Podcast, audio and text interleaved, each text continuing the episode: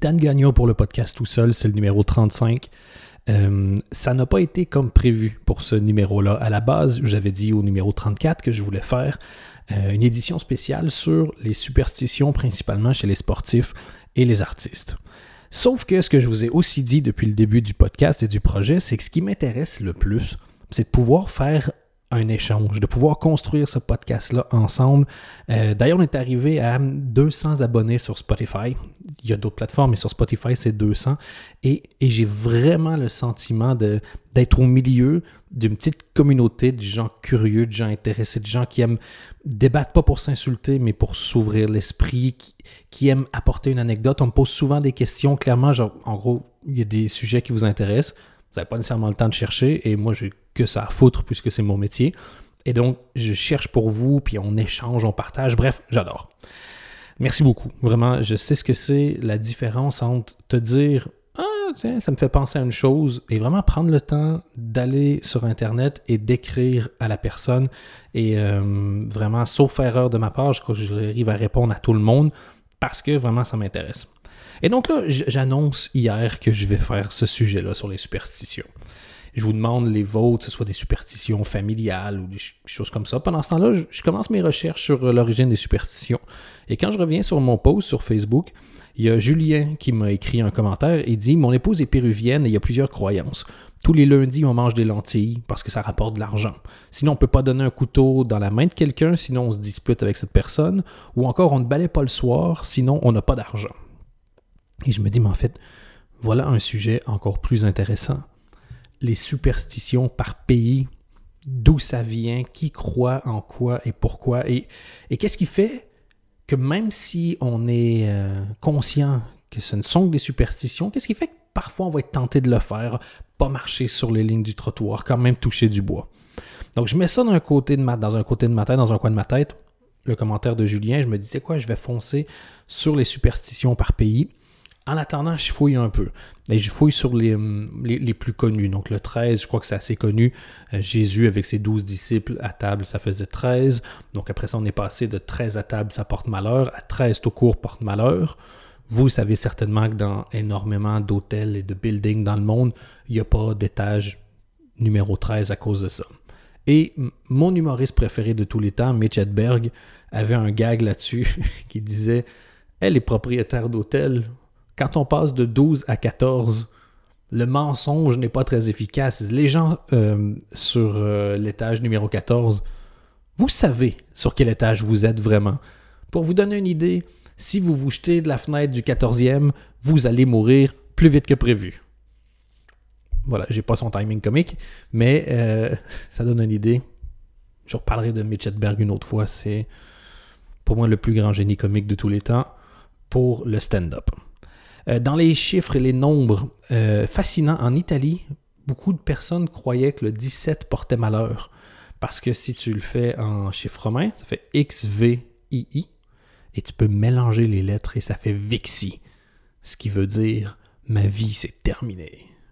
Dans d'autres langues, euh, entre autres en Asie, le 4 apparemment ça ressemble fort à mourir et le 1 à doigt. Donc le 14 ça fait doit mourir. Voilà. Il a touché du bois, j'en parlais tout à l'heure. Euh, ça viendrait, ça, d'une vieille, vieille tradition sur le continent asiatique ou européen, euh, dans la région plutôt de, l'Asie ou de l'Europe, pardon.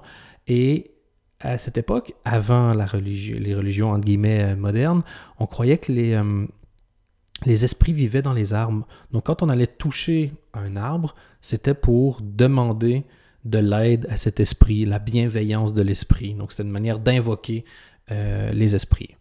La religion catholique a récupéré et il y avait parfois des petits morceaux de bois devant les cathédrales ou les églises et on disait que c'était du bois qui provenait de la croix de Jésus. Et donc, tu pouvais toucher la croix de Jésus pour voilà, t'aider. J'ai toujours trouvé ça étrange que la croix soit un aussi gros symbole. Et je ne me souviens plus quel humoriste a dit ça. Il disait si Jésus revient et il voit qu'on a mis des croix partout, il va juste dire What the fuck? On m'a cloué là-dessus. Pourquoi est-ce que. Vous pensez que ça va me faire plaisir de voir des souvenirs tangibles de la foi où on m'a cloué sur une croix? Enfin bref. Et c'est pas la seule fois forcément pour l'histoire de toucher du bois que les religions entre guillemets modernes euh, se sont inspirées euh, des religions précédentes, des croyances précédentes. Et euh, d'ailleurs, je pense que je vais faire un numéro uniquement là-dessus. En gros, le plagiat, les emprunts, les adaptations dans le monde des religions absolument fascinant, euh, ça aussi. J'ai besoin d'un peu plus de temps pour euh, fouiller. Si vous en connaissez d'ailleurs des bonnes histoires d'emprunt, n'hésitez pas à me contacter, encore une fois, Facebook, Twitter ou Instagram. Euh, on continue. Siffler à l'intérieur, siffler dans une salle de spectacle. Ça, celui-là est connu. Et lui, il tire ses origines de quelque chose de concret et qui avait sa raison d'être à une époque. Euh, dans les premiers moments du théâtre, quand il y avait, ou dans les opéras, quand les décors, c'était des, euh, des, panneaux vraiment qui étaient changés par des techniciens qui soulevaient avec des cordes, la façon euh, d'indiquer un changement de tableau, les techniciens sifflaient. Ils sifflaient un coup pour indiquer à l'autre que c'était le temps de changer. Donc, si tu te mettais à siffler dans une salle de spectacle ou en coulisses, ça pouvait avoir des répercussions assez fâcheuses. Et D'ailleurs, donc, il y a quelques superstitions ou logiques qui ont du sens scientifiquement. Euh, dans ce cas-ci, la raison d'être n'est plus, mais par exemple, euh, dans le sport, euh, on va souvent voir des choses comme Ah, c'est mes chaussettes chanceuses, mon slip chanceux. les tennisman, Karina sur Facebook disait ça, les tennisman, des fois, Nadal, entre autres, ses bouteilles qui doivent être dans un certain ordre et quoi que ce soit. Mais en fait, ça, ça fait du sens parce que dans ce genre de compétition, la confiance peut avoir un impact réel sur ta performance. Et si tu as des superstitions et que tu fais les choses comme d'habitude, à ce moment-là, tu gagnes confiance et donc effectivement, il peut avoir une observation de l'amélioration de la performance en suivant des superstitions. Aujourd'hui, on simplifierait probablement avec des habitudes si on démarrait un athlète, si on le programmait. Mais donc voilà, il y, a, vraiment du sens. Euh, et, d'ailleurs, il y a une vidéo super intéressante là-dessus. C'est un, TED Ed, TED Education. Et euh, elle s'appelle tout simplement Where do superstitions come from? Donc, d'où viennent les superstitions? Moi, j'ai regardé la vidéo sur euh, Facebook, mais j'imagine qu'elle est un peu partout. Et donc voilà, avec le message de Julien, quand après avoir eu ça comme background, je reviens et je me dis, il faut absolument que je regarde d'où viennent certaines choses, comment ça se passe à travers le monde, et j'en ai trouvé plusieurs. Le chat. Aujourd'hui, on a peur du chat noir. Euh, ben, on, c'est un peu large, mais certaines personnes ont peur du chat noir. À la base, la peur du chat viendrait de l'Égypte, il y a environ 3000 ans les agriculteurs égyptiens adoraient les chats parce que il n'y avait que les chats qui arrivaient à chasser autant de souris et de rats. Et d'ailleurs, ils étaient tellement efficaces que le bruit a commencé à circuler qu'en fait, les chats avaient des pouvoirs surnaturels. Donc, tout le monde aimait avoir des chats autour de sa ferme parce que ça permettait de faire un ménage que toi, tu n'arrivais pas à faire tout seul. Et un jour, il y a un soldat romain qui a tuer un chat en Égypte. Et comme ils étaient déjà plus ou moins vus comme des demi-dieux, la réaction du village a été assez simple. Ils ont assassiné le soldat romain. Et pour éviter que ça se reproduise, le entre guillemets, gouvernement en place à l'époque a décidé de plus ou moins déifier le chat en interdisant de tuer un chat. Et donc le chat prenait des proportions mythiques où si tu t'en prenais un chat, tu savais que tu allais te faire assassiner. Et donc, la peur du chat viendrait simplement de cette histoire. Le chat noir, après, ça vient de la Grèce. Ça a été associé à la Grèce antique, ça a été associé euh, à la sorcellerie, euh, aux sorcières de manière générale. Et malheureusement, apparemment, encore aujourd'hui, les refuges euh, pour chats disent que c'est plus difficile de faire adopter un chat quand il est noir. Alors pourquoi est-ce que, même si on sait que ça n'a aucun sens, on continue d'y croire Ça viendrait d'une forme, entre guillemets, de paresse intellectuelle?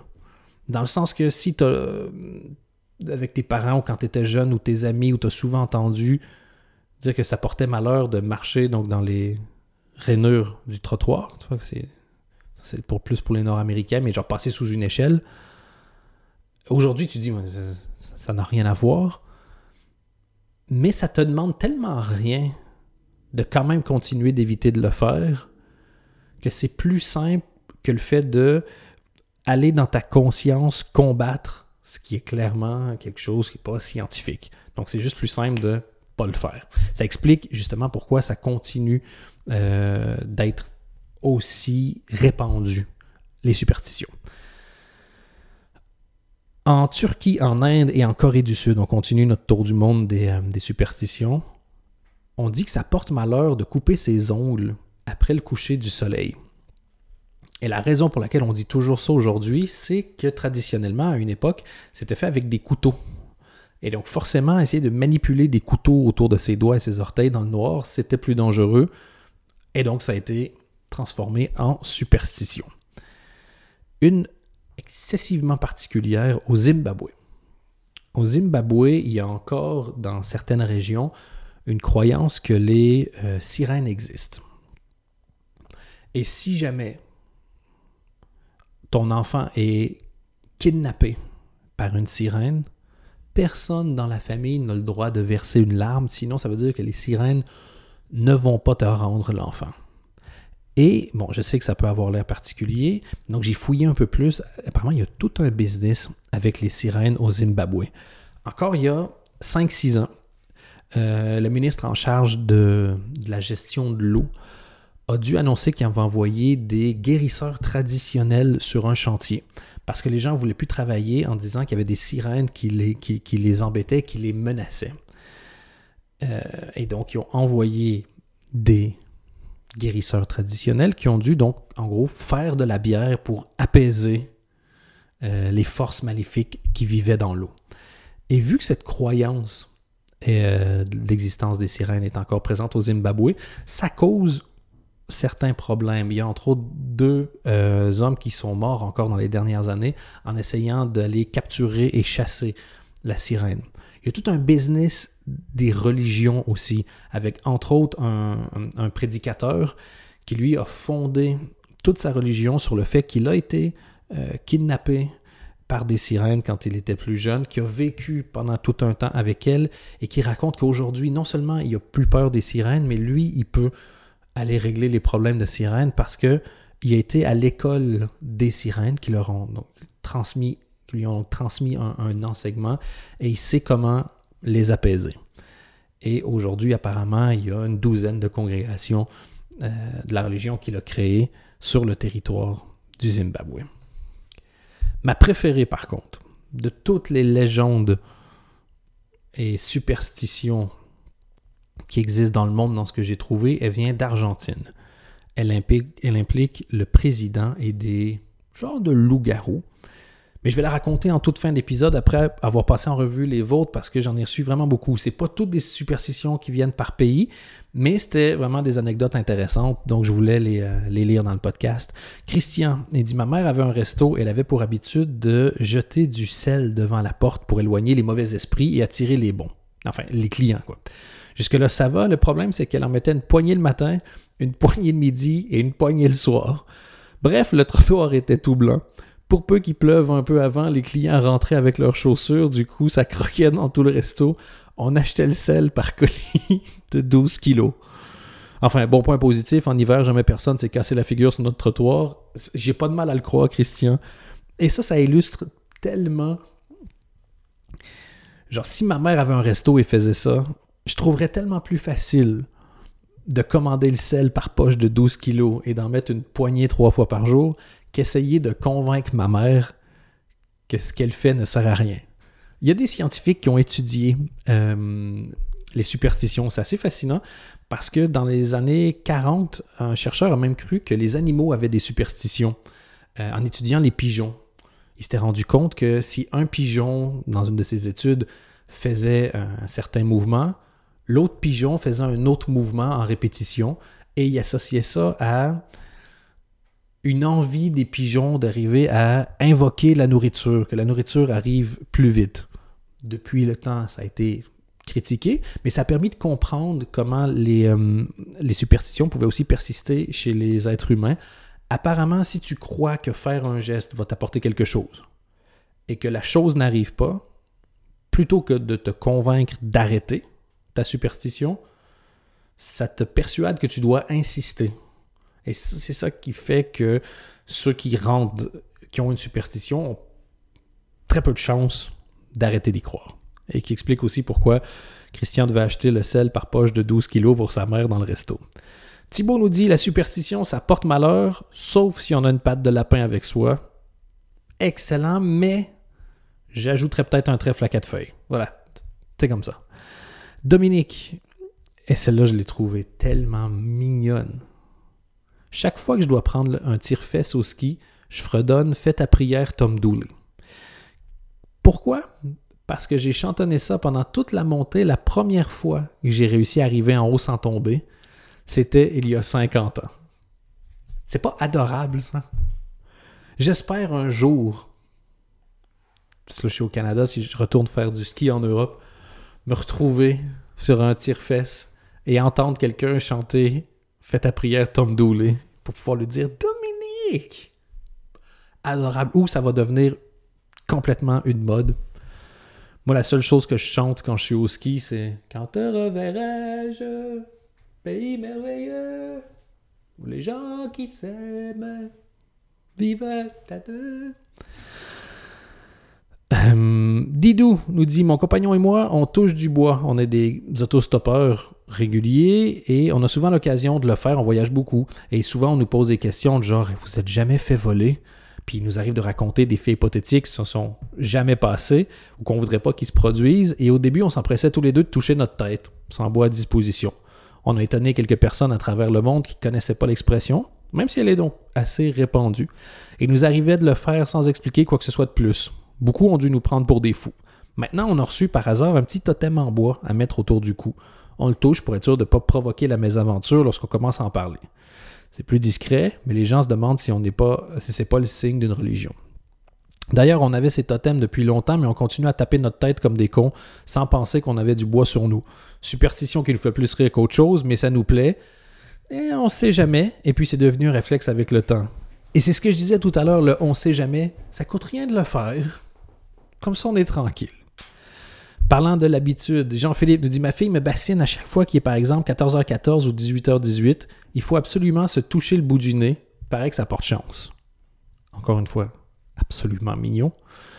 Dis-moi, toujours est-il qu'il y a deux nuits cela, je me réveille à 3h33 et comme un con, je me suis touché le bout du nez juste avant de me demander ce qui me prenait. tu sais pourquoi moi je l'aurais fait, Jean-Philippe? J'aurais eu l'impression de trahir mon enfant sinon. De faire comme il va sentir que je l'ai pas fait. Et c'est marrant ça avec les, chiffres euh, à l'horloge. Euh, moi, j'avais plutôt entendu que s'il était 3h33, tu pouvais faire un souhait. Quand tous les chiffres, c'est 11h11, voilà, tu pouvais faire euh, un souhait. Jessica, j'ai reçu quelques messages privés aussi. Donc Jessica dit J'ai vu le poste sur les superstitions. Petite, les deux plus impressionnantes étaient les suivantes. Si on louche pendant que les cloches de l'église sonnent, on louchera pour toujours. Et l'autre, quand quelqu'un regarde beaucoup dans le miroir, le diable va finir par apparaître plus vite si on l'appelle trois fois, un peu comme Betelgeuse. Et pourtant, nous ne sommes pas croyants dans la famille, en tout cas pas pratiquants pour mes parents, mais j'habitais dans un petit village moi, je, je crois que c'est ma grand-mère qui m'avait raconté ça. J'ai un truc semblable avec les cloches de l'église, mais c'était les grimaces. Si tu faisais une grimace pendant que les cloches de l'église sonnaient, tu pouvais rester coincé. M nous dit, voilà, pas la personne qui travaille avec James Bond, M, c'est ma manière de rendre parfois les gens semi-anonymes. Euh, dans sa famille, il ne faut pas offrir de couteau. Elle dit ce qui m'embête bien, car j'aime assez bien les couteaux. Je sais que ça peut sonner weird, mais ce serait une sorte de signe, un message qu'on doit ou on veut couper les liens entre deux personnes. J'ai d'ailleurs eu un petit ami, pas très au fait de cette tradition, et il m'a offert un petit couteau. En plein au moment où je me demandais si ça faisait vraiment sens qu'on soit ensemble. Résultat, j'ai vu le signe à ma question et c'est donc aujourd'hui un ex. C'est fou parce que tu penses que ça n'a pas d'effet sur toi, tu sais que c'est ridicule, mais... Eh. bon, tel que promis, la grande finale.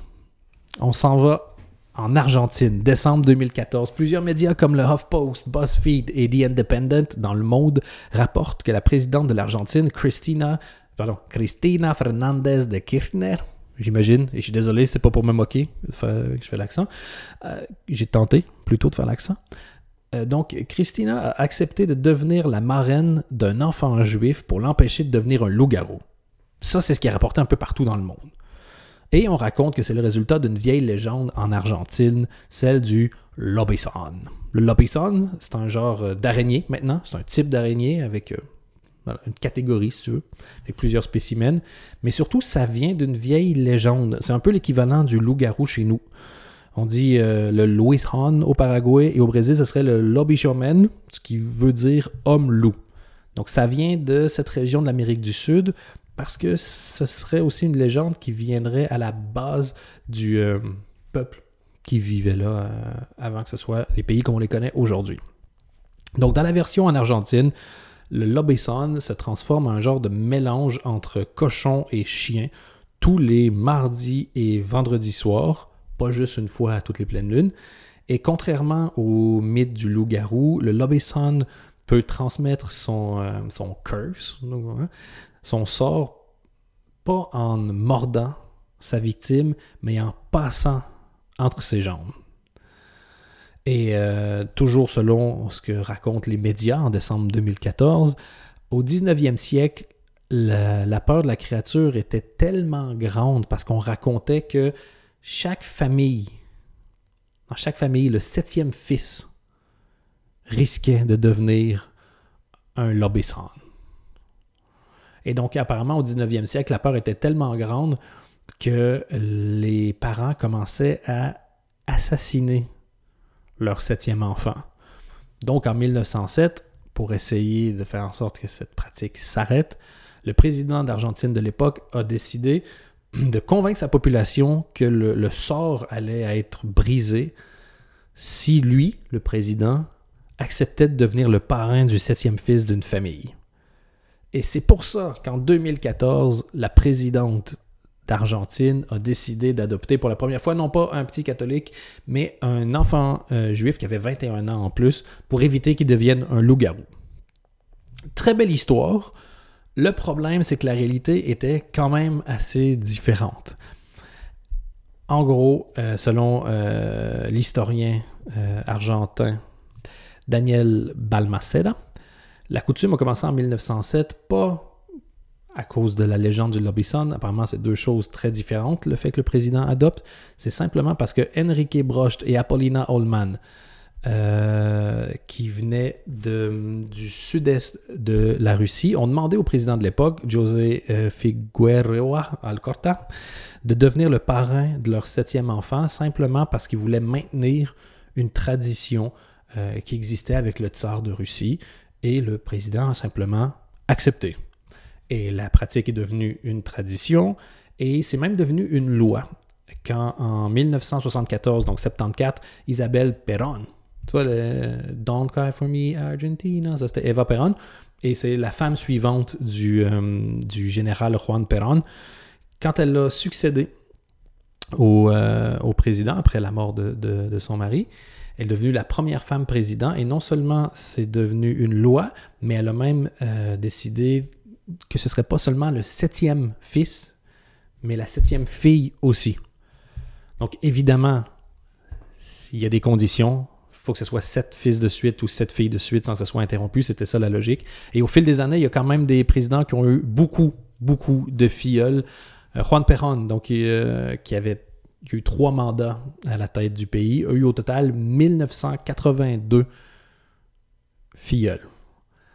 Et euh, donc voilà, la présidente dont on parlait au début, celle qui a une histoire en 2014, Christina euh, Fernandez de Kirchner, elle en a eu plus de 700, mais la particularité aussi, c'est qu'elle a créé un nouveau précédent quand en 2014, elle a décidé de devenir la marraine d'une fille d'un couple de lesbiennes, et c'était donc ça la première fois de l'histoire de l'Argentine. Donc voilà pour les légendes euh, à travers le monde. Si vous en avez d'autres, je pourrais en glisser dans des épisodes suivants. Mais là, dans les prochains épisodes, prochains je vais évidemment parler de euh, ce que je voulais faire à la base, les euh, superstitions chez les artistes et chez les sportifs, les plus grandes légendes urbaines aussi, des histoires de sorts qui auraient été jetés sur des équipes ou sur des joueurs. énormément d'histoires fascinantes. Je vais revenir aussi sur le numéro que j'ai fait sur la culture en parlant des nouvelles pistes pour essayer de rendre la culture viable, essayer de sauver la culture. J'ai reçu beaucoup de réactions hyper intéressantes et je veux échanger. Ça sera un épisode totalement du début à la fin euh, en mode brouillon. Donc, merci beaucoup de suivre. Si ce n'est pas encore le cas, vous pouvez vous abonner sur Spotify. Ça fait une grosse différence pour moi. Si vous êtes fan, déjà, merci beaucoup. Il y a un Patreon, patreon.com slash Dan Gagnon podcast. Et sinon, il y a aussi la chaîne YouTube. Et, euh, je l'ai mise vendredi en ligne, la chaîne YouTube. Et il y a déjà 150 abonnés. C'est super. Je suis vraiment très, très, très content. Donc, euh, merci beaucoup à vous. Si vous voulez le faire encore une fois, moi, ça fait une grande différence. Donc, ça me fait fort plaisir. Euh, et il y a mon spectacle, Rose, au complet, gratuit sur la chaîne YouTube. Et je vais essayer de rajouter d'autres petits trucs euh, à gauche et à droite quand je fouillerai dans mes euh, vieux disques durs. Merci beaucoup. Et on se reparle au prochain épisode. Bye bye.